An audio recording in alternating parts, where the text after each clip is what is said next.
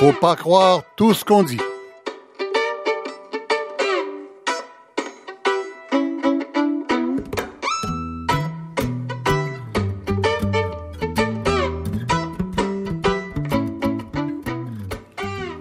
Est-ce que Uber est là pour rester, comme l'entend le premier ministre Couillard? Est-ce que UberX est illégal et devra cesser ses activités illégales, comme l'entend un deuxième ministre des Transports de suite, M. Daou, après M. Poetti? Pourquoi les lois semblent-elles si inefficaces contre les nouvelles formes d'économie?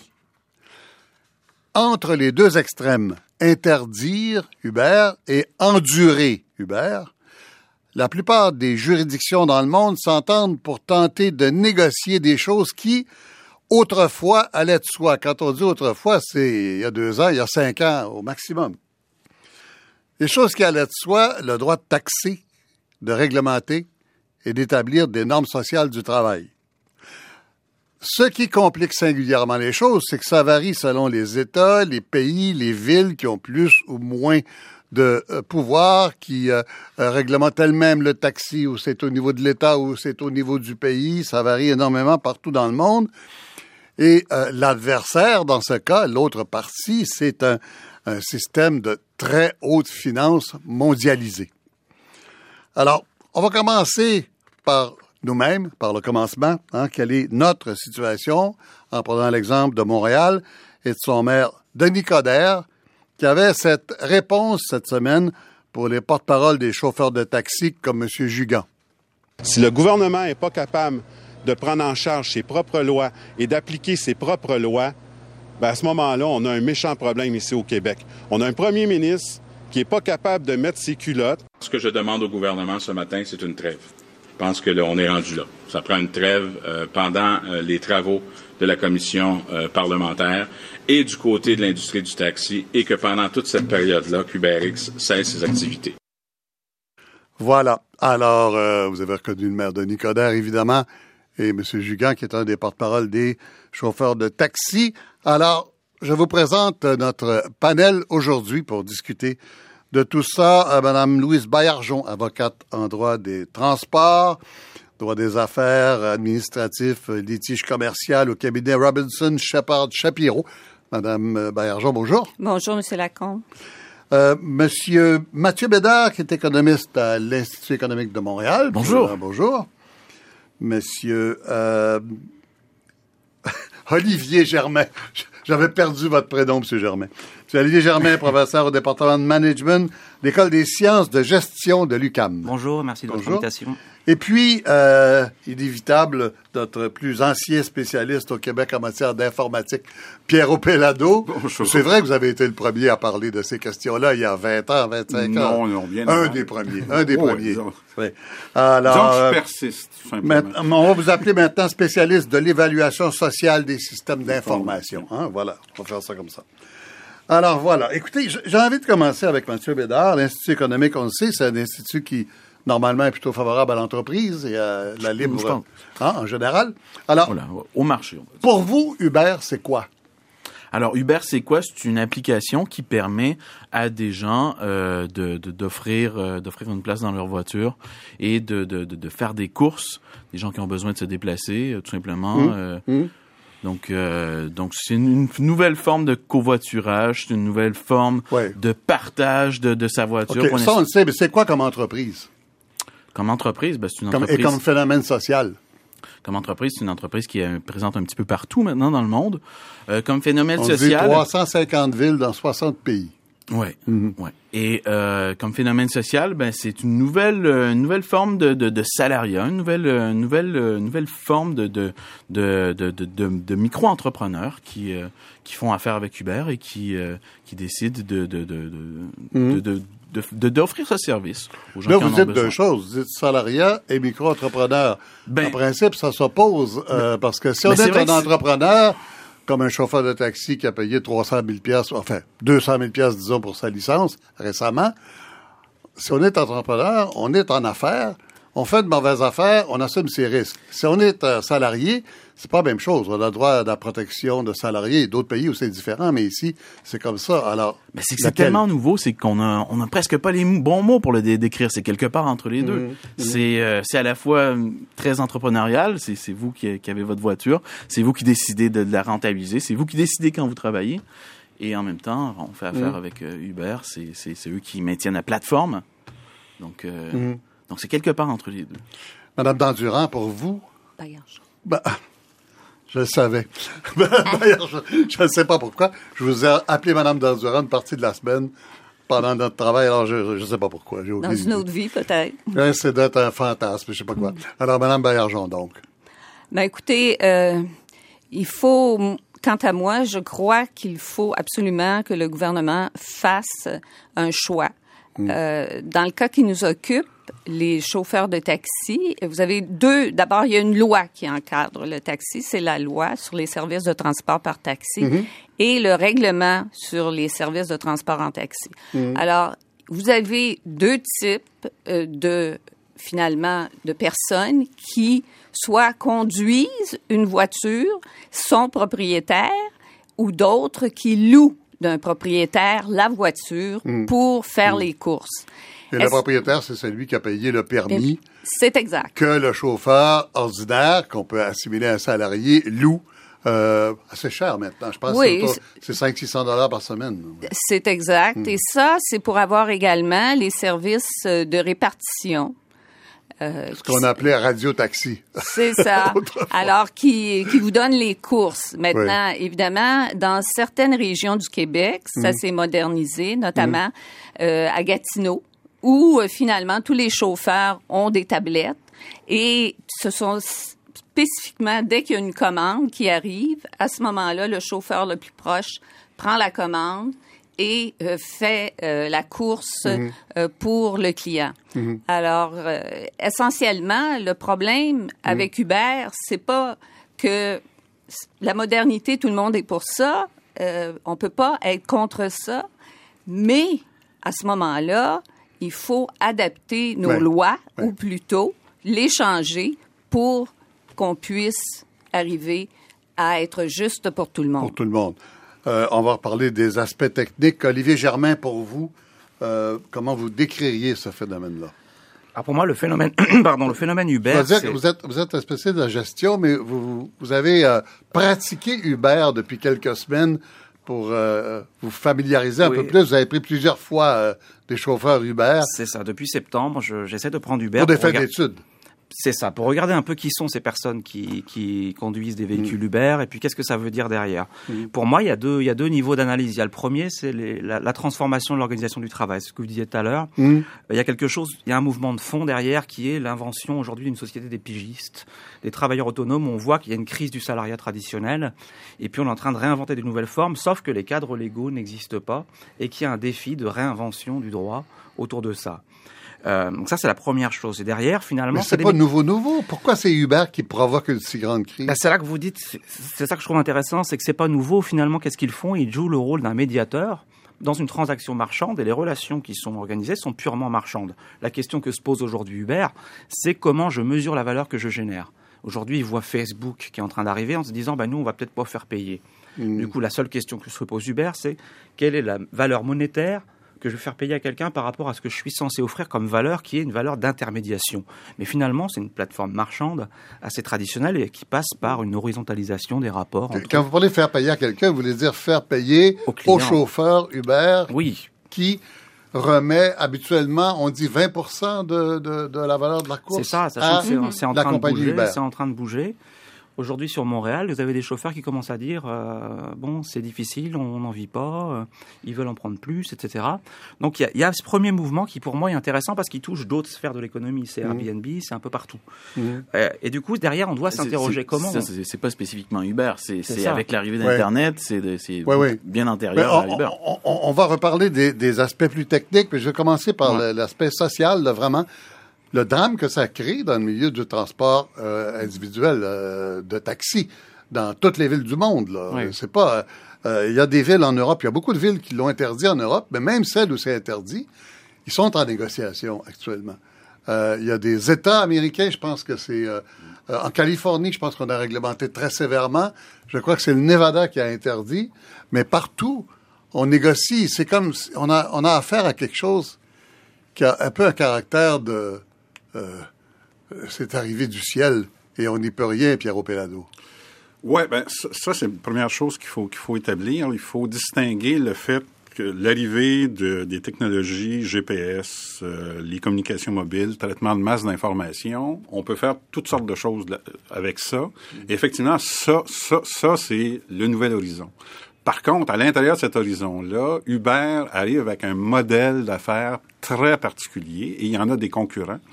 Et euh, bon, moi, moi, moi, je regarde les opérations informatiques qui sont faites et quelle relation ça établit entre les acteurs. Et moi, ce que je vois, c'est que c'est pas euh, euh, Uber fait beaucoup plus que de la répartition, c'est beaucoup plus qu'un intermédiaire. Uber, quand on regarde, quand on regarde en particulier l'application de paiement, c'est l'application de paiement qui est intéressant, c'est un revendeur. C'est essentiellement un revendeur et c'est un hyper régulateur parce que attendez revendeur on peut comprendre là c'est euh, c'est ça. Ben, revendeur c'est-à-dire que y a la clé de voûte du modèle d'affaires c'est l'application de paiement qui fait qu'Uber est celui que le passager paye. Le, il fait pas le passager paye pas le passager paye pas le client. Je paye, paye, pas, paye, pas, le chauffeur. Je m'inscris à Uber je donne mon numéro de carte de crédit et quand je demande une voiture euh, ça m'est chargé automatiquement. Il n'y a pas d'échange d'argent ni même de carte sur le C'est ça, tout à fait. Et, et c'est Uber qui, à son tour, renvoie 80% en principe à Montréal de l'argent aux chauffeurs. Bon, c'est ça. Donc, il, y a cette position intermédiaire de revendeur, mhm. donc il crée un goulot d'étanglement. Et ça, à cause de l'informatique dont mhm. il dispose, il peut donc déterminer unilatéralement toute une série de paramètres, dont les prix qui vont être payés par, par, les passagers et les prix qui vont être, euh, euh, c'est-à-dire ce que va recevoir, ce qui va être payé au chauffeur et la part que lui va garder. Mm. Et il est capable, et je dis que c'est un hyper régulateur, c'est que par, alors que par exemple la commission de transport de, de transport du Québec révise les taux à des, à des grandes échelles, c'est-à-dire annuellement et sur des territoires qui font à peu près 100 km carrés ou ça. Mm. Uber est capable de faire ça à l'heure et même à la fraction d'heure sur des territoires extrêmement petits. Par exemple, dans l'heure qui suit la fin d'un match de hockey au Centre Bell. Et donc, il, il, va le faire selon des, des modalités qui sont différentes. Il choisit Mais les taxis faisaient déjà ça. Dans le taxi, il y avait une finalité aussi. Oui, on le faisait, mais pas à un niveau. Euh, on faisait pas de la révision de prix, de la révision d'accès au marché de, cette façon-là, à ce niveau-là. Je, surtout, je veux dire, on, ramassait 50 voitures au Centre Bell, ouais. mais ils étaient tous le même prix. Euh, c'est ça, et le même prix que la veille et le lendemain. C'est ça. Puis la finalité de la régulation est pas la même. Dans le cas de la commission de transport, c'est préserver la rentabilité des entreprises de taxi, mm. tandis que dans le cas de Uber, c'est produire un temps de réponse court, prévisible. Par exemple, trois minutes dans le centre-ville, six minutes en, quartier résidentiel, en banlieue, euh, dix minutes, par exemple. Et donc, c'est des mécanismes, mais c'est un hyper-régulateur. On va aller au ministre des Transports, M. Jacques Daou, qui, cette semaine, répétait, ça c'est pour ceux qui ont pensé que M. Poitier avait perdu son poste de ministre parce qu'il était pour les chauffeurs de taxi. M. Daou a dit exactement la même chose que Robert Poitier cette semaine. Ce que je vous dis, c'est que l'application qui est illégale doit cesser temporairement, toujours. Actuellement, ce qu'on ce voit, c'est que l'utilisation qui est faite est sans permis de taxi, sans permis de chauffeur, sans inspection. je ne dis pas qu'elle est faite pour être illégale, elle est capable d'être utilisée de façon légale. Comment on peut l'utiliser de façon légale, cette ben, La façon légale, c'est en obtenant des permis de, taxi, en prélevant les taxes et les impôts. Alors voilà, euh, c'est peut-être un peu court en ayant un permis de taxi parce qu'on négocie euh, bien autre chose actuellement. Madame Darduran, d'abord. Ah ben, Madame Bayargent. Ça va venir. Vraiment. Ça, c'est vraiment ma faute. Madame Bayargent, euh, euh, qu'est-ce qui est légal dans Uber? Si tout le monde s'entend pour constater que c'est probablement illégal en regard du taxi. Ben, euh, en regard du taxi, c'est illégal. Premièrement, euh, la loi euh, sur les la loi sur les transports tout court euh, prévoit que euh, si on fait du covoiturage euh, pour aller du point A au point B, on n'a pas besoin de permis. Alors, point à la ligne. ça, ça peut s'appeler de l'économie de partage. C'est ça. Voilà. C'est ça. Alors, vous aviez, par exemple, quand Amigo Express a commencé entre Montréal et Québec, des situations où euh, certains élèves de l'Université Laval revenaient à la maison à Montréal et avec l'application, justement, euh, Amigo Express, ils pouvaient trouver euh, quelqu'un, un étudiant, pour revenir à. Montréal. C'est exactement Comme ça. on dit en français. Et puis, euh, on s'inscrit, on s'inscrit à Amigo Express, Oui. ça coûte tant. Oui. Et puis, euh, le chauffeur euh, qui fait la Hmm. course essentiellement exige un certain montant. Il y a eu, ça c'est passé de 10 dollars à 15 dollars jusqu'à 20 dollars. On appelle ça répartir le prix de l'essence. C'est ça. C'est exactement ça. Alors, Ah, euh, ben, alors, mais, mais quelle est la différence? C'est parce qu'on on entend il n'y a pas de toujours que Uber a, il y a un côté d'Uber qui est légal.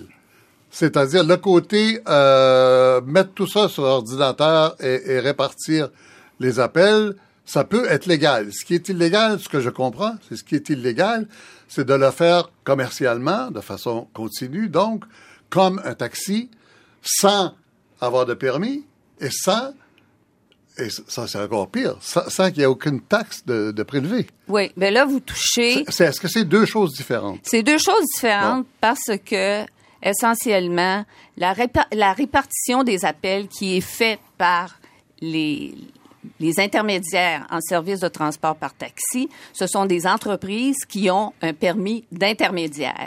Alors, ça, ça leur permet justement de faire la répartition des appels. Euh, quand on parle du côté euh, légal d'Uber, euh, Uber pourrait faire la répartition en obtenant, dans le cadre actuel, un permis d'intermédiaire en service de transport Ben. de personnes, essentiellement. Ça, ça pourrait se faire. Mais ils sont pas intéressés à entrer dans ce cadre-là. Et je comprends parfaitement euh, parce qu'il y aurait des limites, et il y aurait, on leur imposerait certaines taxes. Alors, essentiellement, ça ne les intéresse pas. Mais ce qui n'est pas du covoiturage dans le cas d'Uber, et ça c'est clair, très clair, c'est que les gens qui euh, souscrivent à ça pour arrondir leur fin de mois ou faire un peu de sous, euh, ces gens-là ne font pas de covoiturage parce qu'ils n'ont pas nécessairement l'intention d'aller du point A au point B Non, non, pour ça, une course clair. personnelle. On Donc, on essentiellement, c'est ça, c'est illégal. Oui, oui. Et d'autre part, euh, Mathieu Bédard, j'imagine que c'est indéfendable pour tout le monde le fait de d'avoir une entreprise commerciale qui ne paie pas ni les taxes, ni les impôts, ni... Euh, Ben, puis- euh, et je parle pas de la partie siège social à Amsterdam ou dans les Bermudes. Je parle pas de cette partie-là. On va en reparler après. Ben, d'abord, pour les impôts, vous savez, c'est un, revenu comme, euh, comme n'importe qui. Euh, il Je parle pas du chauffeur. là. je parle de l'opérateur Uber. Ben, pour ce qui est des taxes de vente, il y a, il y a une, petite, il y a une petite spécificité qui fait que c'est une transaction sur Internet avec une, une entreprise qui est située à l'étranger. C'est que ce serait aux usagers de, de déclarer la TPS TVQ. Oh là là. Il y a volontairement. Alors bien entendu, vous vous, vous, vous doutez qu'il y a presque personne qui le fait, mais ce serait ce serait leur responsabilité. Donc quand on dit Uber ne paie pas ne paie pas de taxes, euh, c'est un petit peu plus compliqué que ça en réalité. Il y a quelques petites particularités qu'il faut pas oublier. C'est ça qu'on appelle un trou dans la loi, hein, Madame la juriste. hein, Ben, euh, oui, mais il y a beaucoup de trous, d'après ce que je peux voir. là. Oui. C'est- C'est un peu comme nos, euh, nos rues à Montréal. Oui, Olivier Germain. Moi, je trouve ça intéressant parce qu'en fait, on, on se rend compte que toutes les grandes, les grandes transformations du capitalisme ont donné lieu à un moment ou à un autre à ce qu'on appelle des comportements de piraterie. La piraterie, c'est qu'à un moment, ça a eu lieu avec le streaming, ça a eu lieu avec plein de choses. C'est que le capitalisme se trouve complètement bloqué dans son système, verrouillé, et puis certains vont inventer en dehors des, des systèmes euh, en place. Attends un peu, le capitalisme euh, verrouillé dans son ça veut dire quoi, ça? C'est-à-dire qu'il est verrouillé par des routines, par des manières de faire, par une industrie en place, par... euh, Par exemple, l'industrie du taxi. Oui, et Bon. du coup, moi, je, je pense que, alors, si on parle de l'industrie du taxi, je pense que c'est pas neutre le fait que les gouvernements laissent faire. Ah bon? Ça leur rend service ou quoi? C'est-à-dire qu'ils n'interviennent pas d'une certaine manière parce qu'ils savent qu'ils sont pris avec une industrie qu'ils n'ont jamais réussi à réguler. Et d'une certaine manière, ils se disent, on va laisser le marché faire la loi et régler le problème. Puis après, on inventera le cadre légal Ah, ouais. qui nous permet ou pas Ouais. d'inventer. Mais il faut inventer Non, des nouvelles possible, lois. ça. Mais tous les comportements de piraterie dans le capitalisme ont toujours donné lieu non pas à, au maintien des anciennes lois, mais à la question de quelles lois on invente pour réguler ce système. Et je pense que les gouvernements, notamment libéraux, se disent qu'à un moment, si on peut, comme dans certaines villes américaines, tuer l'industrie du taxi par la concurrence pure et parfaite, on n'aura plus qu'à inventer un cadre pour le nouveau système et on aura le, le système qui aura été déverrouillé naturellement. Il faut faire attention aux mots qu'on utilise. Quand, on Mathieu parle de, quand on parle de piraterie, c'est quoi? Bon, enlever le mot piraterie, mais la description Voilà, est assez claire. C'est la concurrence. Non, je pense, je pense que il y a- sur le constat, c'est- assez juste en effet. Que ça fasse l'affaire des gouvernements qui Mais se bien un ménage. Mais, mais par Mm. exemple, vous nous parliez de la, la situation en France. Euh, je veux dire, en France, il y a eu combien de, de, de rapports qui ont dit qu'on devait libéraliser l'industrie du taxi? Et là, enfin, finalement, on a cette, cette application, cette technologie qui, euh, qui donne un moyen aux, aux usagers de contourner le problème. Euh, en effet, je crois que, je crois que c'est une Mais- opportunité. Si je peux, ouais, si je peux oui, me permettre de, Monsieur Germain, de- ouais. si je peux me permettre de compléter, c'est ce que vous dites et je le rejoins complètement, des rapports où on commence à réfléchir le nouveau cadre. Après, comment le capitalisme se transforme en gén- en général, en général? Par un comportement de transformation des pirates en corsaires.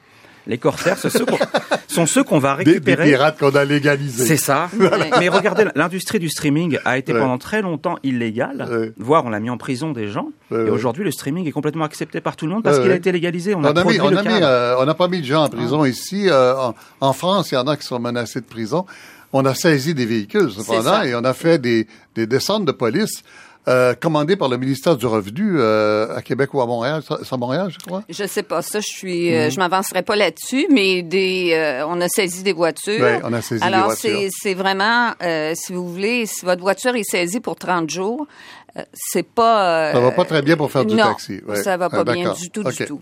Écoutez, on va aller à Paris voir parce que euh, le modèle est un peu différent et euh, on a rejoint ce matin le député de député socialiste de l'Ardèche, Pascal Terrasse, qui est l'auteur d'un rapport euh, commandé par le gouvernement sur ces nouvelles industries. Pascal Terrasse. Monsieur Pascal Terrasse, bonjour. Bonjour. Alors, quel est l'état de la situation actuellement en France? Euh, J'imagine que pays comme la France, il n'y a pas des réglementations différentes selon les villes ou les départements. Euh, quelle est la situation actuelle légale d'Uber? Alors pour la France, la situation elle est euh, aujourd'hui connue. D'une part, on autorise les taxis en France qui ont une certification et ils ont des avantages. Ils peuvent circuler sur des voies qui leur sont réservées.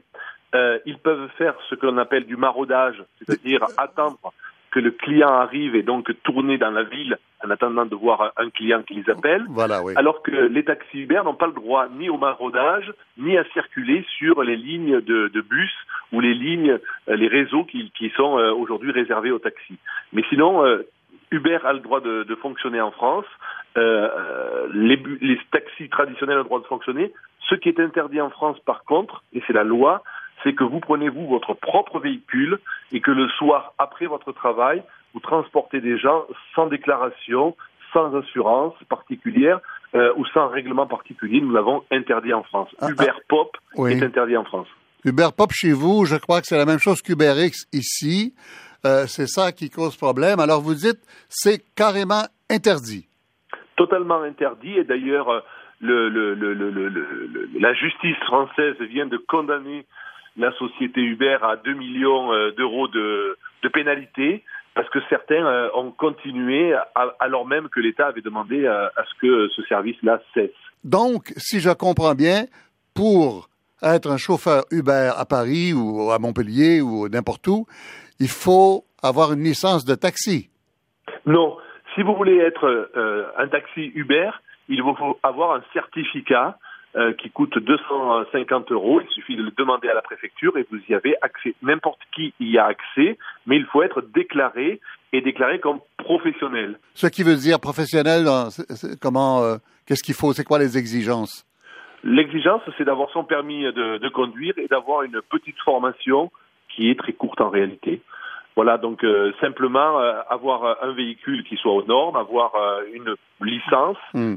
que les autorités vous donnent et euh, quelques heures de, de, de formation. Et là, tout le monde peut être euh, aujourd'hui taxi Uber, mais il faut être déclaré. Ce qui se faisait avec Uber euh, jusqu'à il n'y a pas très longtemps, c'était des gens qui n'étaient pas déclarés en réalité, d'accord. euh, qui, qui faisaient ça en dehors de leurs heures de travail. Mais c'est beaucoup moins exigeant qu'être chauffeur de taxi, je me trompe? Bien sûr que c'est beaucoup moins exigeant. Hein. C'est euh, c'est un chauffeur de taxi, euh, il a euh, normalement à apprendre par cœur le, nom des rues d'une ville, alors que pour les chauffeurs mmh. d'Uber, ils se servent du GPS qui est bien suffisant. Ouais, mais c'est suffisant pour les chauffeurs de taxi en principe aussi maintenant. C'est vrai, vous avez raison, mais le problème, c'est que les chauffeurs de taxi aujourd'hui euh, euh, ont des licences qu'ils ont obtenues, qu'ils revendent entre eux. Euh, ce sont des licences qui coûtent très cher. Il faut savoir qu'en France, alors, comment on règle ça? Comment on règle ça? Ici, on a le même problème. Euh, à Montréal, ça a monté jusqu'à 250 000 dollars, une licence de taxi. En Australie, il semble qu'il y ait des villes où ça a monté à 300 000 dollars. Euh, je ne sais pas quelle est la valeur à Paris. Ça doit être dans ces eaux-là. À peu près pareil. La, valeur d'une licence à Paris aussi entre 200 000 euros et 300 000 euros. Oh là là! 300 000 euros, ça fait presque 500 000 dollars canadiens, ça. Oui, c'est très cher. Alors comment comment euh, euh, on euh, règle ce problème? Les propositions qui, qui sont faites aujourd'hui aux détenteurs de licences à Paris est de dire que peut-être on pourrait sur chaque course mettre une petite taxe actuellement et euh, avec cette taxe, euh, l'État rachèterait mm. les euh, anciennes licences de manière à ce qu'il n'y ait plus de problème à l'avenir et interdire évidemment aux taxis à, à, revendre leurs licences à terme.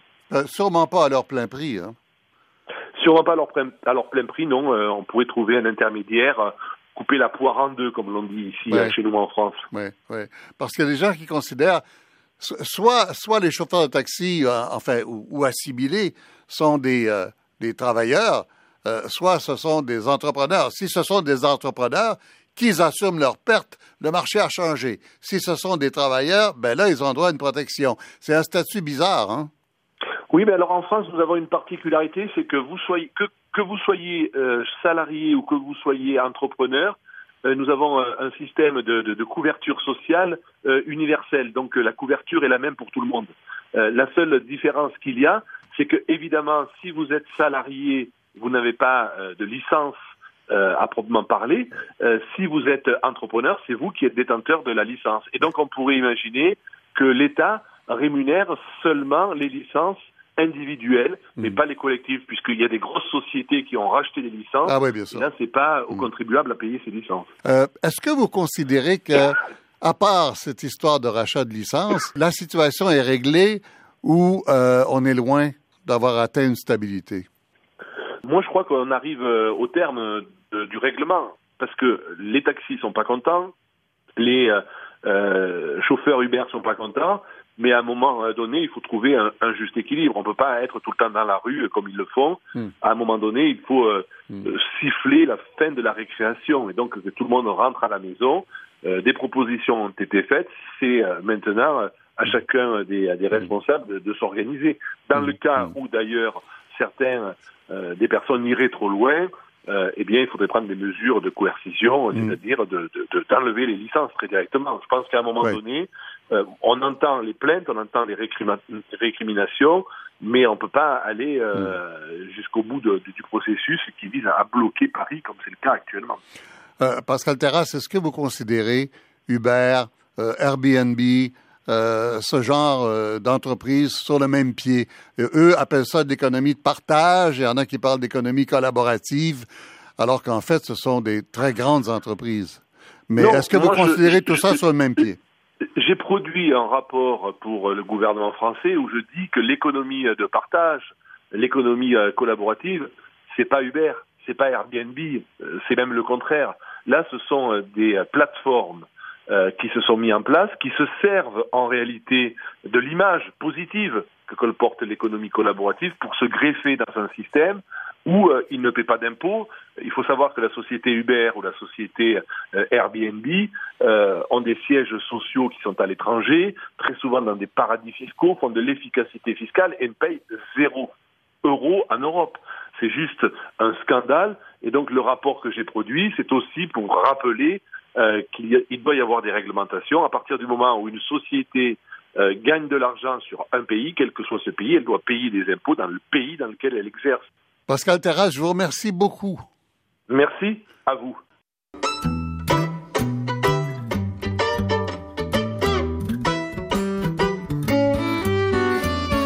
Vous écoutez Faut pas croire tout ce qu'on dit avec Michel Lacombe, ici Radio-Canada Première.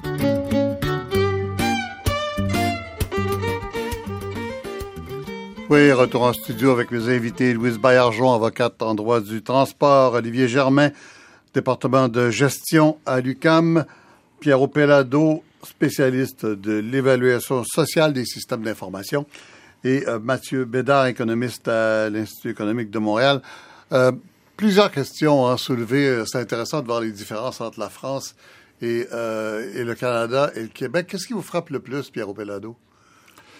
Euh, en fait, moi, c'est plus les, les, ressemblances. En fait, moi, c'est beaucoup plus les ressemblances, c'est-à-dire que... Ben, il y a des différences comme le statut des chauffeurs de taxi. par exemple, on en reparlera. Les ressemblances, c'est quoi? Ben, les ressemblances, c'est qu'on on fait face à, au, au, même problème là, partout sur la, sur la planète. En fait, mm. ce que Uber fait euh, à court terme, c'est euh, profiter d'une part, de, il rentre dans des marchés où il y a déjà de l'insatisfaction par rapport au service du transport, taxi en particulier, mais transport en général. Ah, encore faudrait-il que les, les, chauffeurs de taxi admettent ce point-là. C'est ça, mais, mais c'est ça. Donc, ils rentrent dans, dans, dans ça d'une part.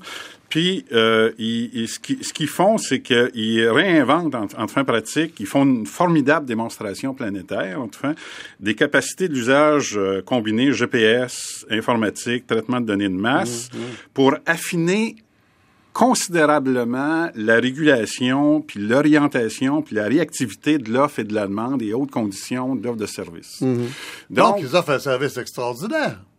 Les gens, c'est très bien reçu. C'est bien reçu d'ailleurs. Les gens aiment ça. A priori, c'est ça. A priori, ils reçoivent très bien. C'est sondage, sondage. À 70% au Canada, les gens sont pour. Mais en même temps, à 70%, ils disent il faut que ce soit réglementé. C'est ça. Euh, Est-ce qu'on peut dire les deux choses en même temps? Tout à fait, tout à fait. Ah bon? Bah, ça a l'air compliqué. Pourquoi ça, ça compliqué? Puis je reprends ce que, ce que Olivier Germain disait tantôt. Il y a, le fait qu'il n'y a pas de... Puis euh, Mme Bayarjon aussi. C'est que c'est ça, il n'y a pas de vision du transport, global du transport. Il n'y a pas de politique du transport.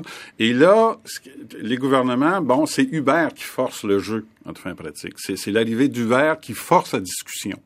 Mais la, sortie de la discussion va dépendre de comment on, voit le rôle de l'État dans une vision de l'organisation du transport, tout, tout, tout, tout, mode de transport confondu, et la place du taxi à l'intérieur de ça, d'une part, puis ensuite, comment on fait face justement à ces nouveaux modes de régulation-là aussi, mm. là, du, mm. des marchés. C'est mm. ça, ça, le problème. Il est pareil à Delhi, euh, à, à Séoul, à Montréal qu'à Paris. Est-ce que le règlement sera nécessairement à peu près pareil partout? Non. Ah non. Non, non. Et en plus, il faut, il faut dire qu'une entreprise comme Uber a la capacité informatique de de multiplier l'application de normes mm. totalement différentes d'un marché, même d'une agglomération à une autre. Mm. Fait que ça, ça c'est pas, il n'y a, pas un problème de capacité avec la capacité informatique d'adapter euh, aux conditions locales et même hyper locales. Ça, il n'y a aucun problème. Mais à cause de cette capacité-là, on arrive à ne pas avoir l'obligation de payer des taxes comme le disait M. Bédard tout à l'heure. Hein? Est-ce que c'est parce que la compagnie de San Francisco est incorporée au Delaware avec un siège social aux Bermudes et ses opérations à Amsterdam? Est-ce qu'on peut appeler ça l'économie de partage sérieusement? C'est une multinationale qui vaut 50 milliards. C'est le fait que ce soit une transaction à l'étranger, que, qu'il soit au Bermudes ou à San Francisco ailleurs, ça ne change rien. Ben, ça change, ça change. Les commerçants étrangers n'ont pas l'obligation de, de, de, prélever la TPS et la TVQ. Voilà, ça change, ça change exactement ça, ce, dont on parlait tout à l'heure. Comme je suis de San Francisco, siège social au Bermudes, euh, inscrit au Delaware, et opération à Amsterdam pour avoir les meilleures conditions où on ne paie pas d'impôts partout dans le monde, je suis, je suis, je suis pas, je suis pas un citoyen raisonnable. ce qui, ce qui fait mal au taxi en ce moment, c'est pas forcément le fait que, que Uber paie des, non, mais là, on parle d'Uber, on parle d'Uber. Oui, mais euh, mais là, on parle de la réglementation aussi, et il mmh. faut comprendre que le, le but et la, la, fonction de cette réglementation à la base, de façon très explicite, c'était justement d'écarter les concurrents, c'était de, de, de, de un peu de, de garder ce marché-là pour essayer de faire augmenter les, les revenus. Alors maintenant qu'il est arrivé un concurrent, euh, qui, qui, a moyen assez, assez facilement de contourner cette réglementation. Là, vous parlez de la réglementation du taxi. Vous ne parlez pas des taxes et des impôts. Là. Vous ne parlez pas des taxes qui ne sont pas ramassées par Uber parce que c'est international et des impôts qui, en principe, auraient dû être payés. Euh, enfin, des impôts qui ne sont pas payés par, euh, par, par la compagnie non plus. Oui, en fait, c'est comme c'est le cas comme beaucoup d'entreprises qui qui, hmm. sont pas présentes en sol euh, en sol hmm. québécois. Hmm. Je veux dire, euh, est-ce que les, les, les chauffeurs d'Uber eux paient leurs impôts? Je crois que oui. Euh, donc, enfin, je le souhaite. Oui, Ali Germain. moi, je pense qu'il faut, oui, il faut quand même, il faut quand même à un moment dire, dire les choses. Quoi, on est face à des. Parce qu'on a encore des gouvernements. C'est ça. On est, on est face à des organisations hors sol qui mm. globalement défie les mm. structures juridiques nationales et, et, interroge c'est quoi un État-nation. Et quand vous prenez un modèle mm. comme euh, Uber ou comme d'autres, là où ils sont encore plus forts que les, ce qu'on appelle les GAFA, là, les Google et autres, c'est qu'ils fonctionnent avec des structures hyper légères. C'est-à-dire que par le fait que vous avez des relations marchandes avec tous les chauffeurs, vous avez une structure de charge fixe qui est extrêmement légère. Quoi. J'en parlais avant l'émission avec euh, nos amis. Euh, Airbnb, son deuxième marché, c'est la France. Ça tourne avec une vingtaine d'employés. Donc, on est en train d'inventer des modèles où il y a une Alors, Airbnb, c'est un peu... Euh, est-ce qu'on peut dire que c'est la même chose du qu'Uber? Pas nécessairement, mais c'est la, même, la même idée de, modèle économique euh, sur, l'informatique. C'est pour louer euh, des maisons ou des appartements un peu partout dans le monde pour une journée, une semaine, un mois, euh, etc. Voire on, loue des, hmm. des logements euh, habituels sans, sans qu'ils soient des, des sous-locations. Hein. Ouais. Mais tout ça, du coup, moi je me dis, on, on voit quand même apparaître des, des entreprises, des géants, mais des hmm. géants légers. Euh, c'est-à-dire qu'ils ont une structure de rentabilité qui, quand elle sera à plein... Des légers qui pèsent lourd, hein? Ben c'est ça, qui, qui en masse... mais, mais c'est ça le plan d'affaires. Il faut comprendre, ils sont légers, mais ils, ils, ne peuvent réussir. Uber ne peut réussir que s'il il obtient une position dominante rapidement. Et c'est pour ça qu'il investit autant partout et, et, et, et même à perte. Mm. On, rapporte des pertes. et parce que les, les mêmes technologies peuvent être, sont déjà, il y a déjà des concurrents à Uber qui rentrent dans le marché, mm-hmm. qui fonctionnent selon des modalités totalement différentes. Il y a des associations de chauffeurs de taxi dans différentes villes du monde qui sont en train de développer des applications qui vont utiliser les mêmes technologies selon des modalités totalement différentes. Et à terme, à mon avis, si Uber change pas son modèle d'affaires, mhm. il est condamné. Alors, j'ai lu, il est totalement J'ai lu là-dessus une petite histoire tout à fait intéressante cette semaine. Une toute petite ville du New Hampshire qui s'appelle Portsmouth. Mm. Euh, les gens qui vont euh, à la mer à Ogunquit, là, et euh, quand on prend l'autoroute, c'est à Portsmouth qu'on arrive. cette toute petite ville-là, qui, où il y a à peu près 600 chauffeurs de taxi qui ont abandonné Uber et qui sont allés vers une nouvelle compagnie qui s'appelle Arcade City, je crois, parce que Uber a décidé qu'à Portsmouth, il chargeait plus 20% mais 40% Et ça s'est vidé d'un coup comme ça. Alors, c'est, est-ce que c'est pas, dans le fond, une espèce de forme optimale d'organisation? C'est, on peut rentrer et sortir comme on veut. C'est-à-dire, c'est ça. Là, il s'agit de voir, il y, a, deux éléments. Il y a, il y a le fait qu'effectivement, Uber est, dans un mm. marché à cause de la légèreté. Parce que c'est faire du mm. code, là, ça prend pas tant de temps que ça. Et mm. Uber a déjà fait la preuve de concept technologique. donc, comme la preuve de concept, il s'agit simplement de faire le code qui va être adapté aux besoins des passagers et des clients. Donc, il y a ça, mais ça n'enlève pas la question de la gestion du transport. OK. Alors, justement, je voudrais pas qu'on finisse cette émission sans avoir entendu notre premier ministre, M. Philippe Couillard. Historiquement, dans toute l'histoire des sociétés, tout mouvement qui vise à freiner ou arrêter un développement technologique, ces mouvements-là ont toujours échoué. Alors, on peut verser dans l'illusion qu'on est capable d'arrêter ça puis de faire comme ça il n'existait pas. Ça existe. On doit donc se réunir comme société avec les chauffeurs de taxi qu'on veut traiter équitablement, avec euh, les autres partenaires pour voir comment est-ce qu'on va encadrer ce milieu-là de façon équitable. On va s'assurer de faire respecter les règles, mais entre nous et pour tout le monde, c'est clair, ça n'arrêtera pas. Et chaque fois, euh, la réalité au Québec et ailleurs, chaque fois que l'industrie du taxi a fait des protestations fortes, ça a ajouté de l'eau au moulin à Uber. Ça n'a pas eu l'effet escompté de retarder Uber, ça a ajouté de la force à Uber. Alors, je voudrais avoir rapidement euh, les commentaires de tout le monde sur cette déclaration du premier ministre Couillard. C'est très 20e siècle. Hmm. ça, c'est pas 21e? Absolument pas. Ah bon? Non, non, non. C'est l'idéologie du progrès pur. Et c'est pas comprendre que, tu sais, dans, dans, dans le, téléphone mobile de, de M. Couillard, il y a des applications. Et puis pour la même fonction, il y a des centaines d'applications différentes pour faire la même chose. Donc, la question, c'est pas de savoir Uber égale les nouvelles technologies. Il y a des nouvelles technologies. La question, c'est comment on veut se l'approprier. Et là, présentement, celui qui dicte les règles du jeu, c'est une entreprise qui s'appelle Uber, mais les, règles peuvent être dictées par les acteurs locaux eux-mêmes, et c'est ce qui va se produire à terme.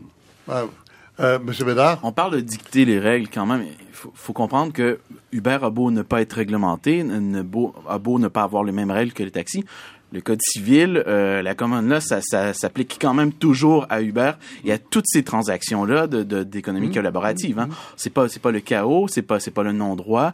Euh, il y a quand même des règles qui qui, qui gèrent ça. Mmh. Oui, euh, euh Olivier Germain? Ah, Monsieur Couillard, quoi. oui.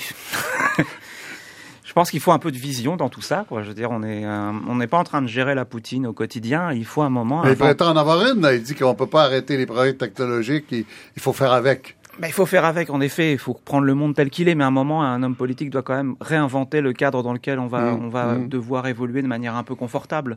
Et aujourd'hui, si c'est le but, c'est de, c'est de vendre une société de la précarisation complète et puis des bullshit jobs pour tout le monde, parce que derrière, il y a, l'usage des compétences mm. ordinaires qui se mm. vend. Euh, mm. tout à l'heure, c'était intéressant l'interview que vous avez passée de quand on dit, bah moi taxi, j'avais une compétence, etc. Ce qu'on voit, c'est qu'aujourd'hui, bah, je sais faire la cuisine, je sais faire du repassage, je sais conduire un véhicule. Bon, bah au total, j'ai une compétence ordinaire que je suis capable de marchandiser quelque part. Bon, bah derrière ça, le, rôle du politique, c'est de dire comment je réinvente des cadres. On, revient à ça, euh, Madame ouais. là-dessus, sur la réaction du Premier ministre Couillard. Ben, euh, effectivement, je pense euh, un peu comme mes collègues et je pense qu'il est extrêmement urgent euh, qu'on s'assoit à table et qu'on décide exactement comment on va traiter ce problème-là, parce qu'il y a énormément de tensions, euh, non seulement dans l'industrie du taxi, mais maintenant, je disais ça à mes collègues ce matin, dans l'industrie du transport par autobus, euh, mm. sur les corridors les plus fréquentés au Canada, comme Montréal-Toronto, Montréal-Ottawa et Montréal-New York. Mm. Alors, avec ça, euh, on, on ne peut pas rester là en mode toujours réactif et saisir des voitures euh, parce que ça, euh, in fine, ça ne donne absolument rien. Alors, on parle maintenant d'une euh, d'une commission là, qui va être mise sur pied. Écoutez, on voit que si ça n'avance pas, ça va continuer à aller mal dans l'industrie du taxi. Alors, je pense qu'on devrait s'asseoir, justement, et ben, mettre fin à tout ça. Euh, justement, euh, la commission euh, parlementaire à Québec qui s'en vient a publié des documents de base, comme on fait souvent dans les commissions, et il y avait ce matin une réaction des compagnies de taxi, des, des chauffeurs de taxi qui disent, ben c'est ça, ils nous donnent juste des exemples de villes qui ont accepté Uber, puis on n'a aucun exemple de, de résistance. Alors déjà, c'est biaisé. Qu'est-ce que vous en pensez? Ben, c'est ils ont pas tort. Euh, d'une certaine façon, parce que les carottes sont cuites. Hein? On fait une commission parlementaire. Ben, si les carottes sont cuites, ils ont tort. on parle pour rien. Euh, ben, on parle pour rien.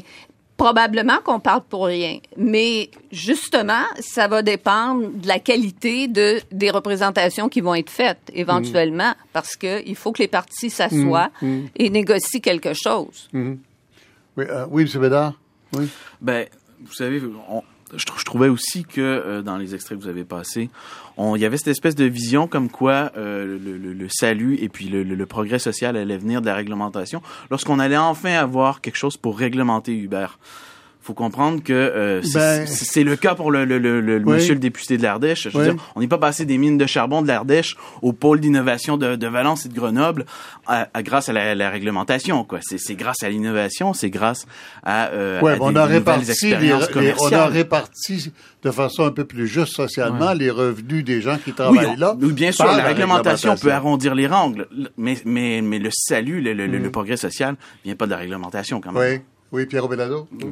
Olivier Germain en premier Non, non, bah, rapidement, je pense qu'on a, on a aussi une vision euh, un peu euh, binaire de la manière dont le capitalisme a évolué. En, effet, il, il, évolue par l'innovation et la technologie, et on n'est pas là pour dire que les choses sont mauvaises ou autres, mais à l'inverse, le capitalisme a toujours vécues par la production de règles par la production de règles qui permettent d'éviter des comportements sauvages. Donc il faut les trouver, il faut les inventer, mmh. sans dire n'importe quoi et de dire on laisse tous faire, ni dire on va hyper réglementer, mais il mmh. faut trouver un cadre, parce que derrière il y a des questions de protection des parcours professionnels, il y a énormément de questions posées. Je pense que tout le monde s'entend à peu près là-dessus. Je voudrais qu'on termine sur ce que vous avez évoqué vous-même, M. Germain, tout à l'heure. Euh, il y a Uber, il y a Airbnb, et là, ça va déferler. On s'attend à ce que dans tous les domaines d'activité économique, euh, les, les, plateformes informatiques bouleversent totalement. C'est un peu ce que Jérémy Rifkin annonçait il y a quelques années, hein, le grand euh, prospectiviste américain. Euh, on s'en va où, Pierre Opelado? Ben là, c'est ça. Mais justement, il faut avoir une vision. Puis, puis on parle, parle même pas de la robotisation, parce que même les chauffeurs de taxi vont, vont possiblement disparaître d'ici une dizaine d'années. Donc, il y a, y a des, des, taxis pas de chauffeurs. Des taxis pas de chauffeurs. Là. Ils existent déjà. Là. Fait que ces appareils existent déjà. Vous Donc, peur. Ouais, ben c'est ça. Mais la question, c'est que là, on, est dans, dans une période de changement disruptif dans, dans un premier temps, et il faut voir comment qu'on va négocier ce virage-là au mieux, puis chaque société va devoir tirer son épingle du jeu d'une part. Puis il faut se rendre compte aussi que la réglementation se déplace, c'est-à-dire que le, cas, on parle d'une réglementation, commission du transport, la réglementation c'était l'État. Là, maintenant, c'est Uber qui est le qui, le régulateur du marché. Il n'y a pas de marché sans régulation. Et, la question, c'est que là, l'informatique permet à des acteurs de faire de l'autorégulation à, des, à des cadences tellement fines que euh, ça devient disruptif. Donc, il, faut appréhender ce nouveau monde dans lequel on entre là. Mais, comment un gouvernement fait ça?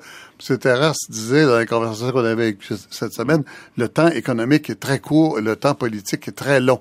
C'est très difficile pour la réglementation politique de suivre le mouvement maintenant. Alors, on est condamné à quoi?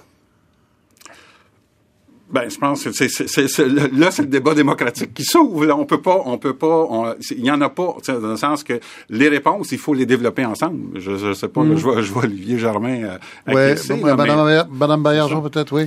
Ben, écoutez, euh, je pense que il va falloir s'adapter euh, d'une certaine façon.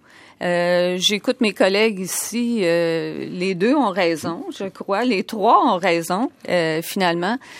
on est en... C'est dommage, on est toujours en mode réactif, n'est-ce pas? Ben ça fait deux ans qu'on attend. Mhm. Et, et, ça fait deux ans que les chauffeurs sont exaspérés ici à Montréal. Et ça, ça ennuie tout le monde lorsqu'on bloque les ponts ou on bloque les routes, l'aéroport et ainsi de suite. Alors, c'est devenu urgent de d'emboîter le pas. Euh, c'est comme ça que je vais exprimer ça aujourd'hui. D'emboîter le pas et, d'y aller, là, et de trouver une nouvelle façon de procéder. Point la ligne.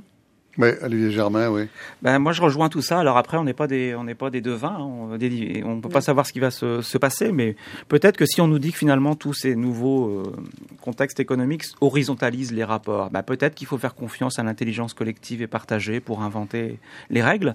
Mais le danger pour moi qui est derrière, c'est d'inventer des nouvelles classes, des nouvelles élites liées à la fracture numérique quand on voit qu'on est capable de faire fonctionner ces entreprises-là avec des gens dotés de compétences ou de connaissances euh, d'élite mais qui sont très peu nombreux et puis qu'en dessous, c'est la masse qui travaille avec la compétence ordinaire, il va falloir... Et puis qui sont appuyés sur des ressources financières qui leur permettent d'échapper à la réglementation en changeant de pays. Mm. C'est ça. Puis Uber, c'est de la verticalité ben qui, se fait passer pour de l'horizontalité. C'est ça. Attendez, c'est quoi ça? ben, il, s'est mis dans une position où il décrète les, conditions d'accès au marché et les conditions de prix, etc., etc. Il, se met dans une position où il décrète ça. Alors qu'il voudrait qu'on appelle ça l'économie de partage. Ben, c'est sûr. Mm. Et ça, la Silicon Valley est très bonne pour ce genre de drapage dans des drapeaux. Euh, de la modernité. De la modernité. du progrès. C'est ça. voilà. Alors, je vous remercie infiniment. J'espère que c'était un peu plus clair pour nos, pour nos auditeurs maintenant. Euh, merci à Pascal Terrasse à Paris, à Louise Baillargeon, notre avocate, Olivier Germain de l'UCAM, Mathieu Bédard de l'Institut économique de Montréal et Pierre Pelado spécialiste d'évaluation sociale des systèmes d'information. Et puis, merci à toute l'équipe, Pierre Fontaine à la technique, Sylvie Maloche à la recherche, Marie-Josée Gendron, l'adjointe du réalisateur, Jacqueline Castonguay. Vous nous revenez samedi. Bonne semaine.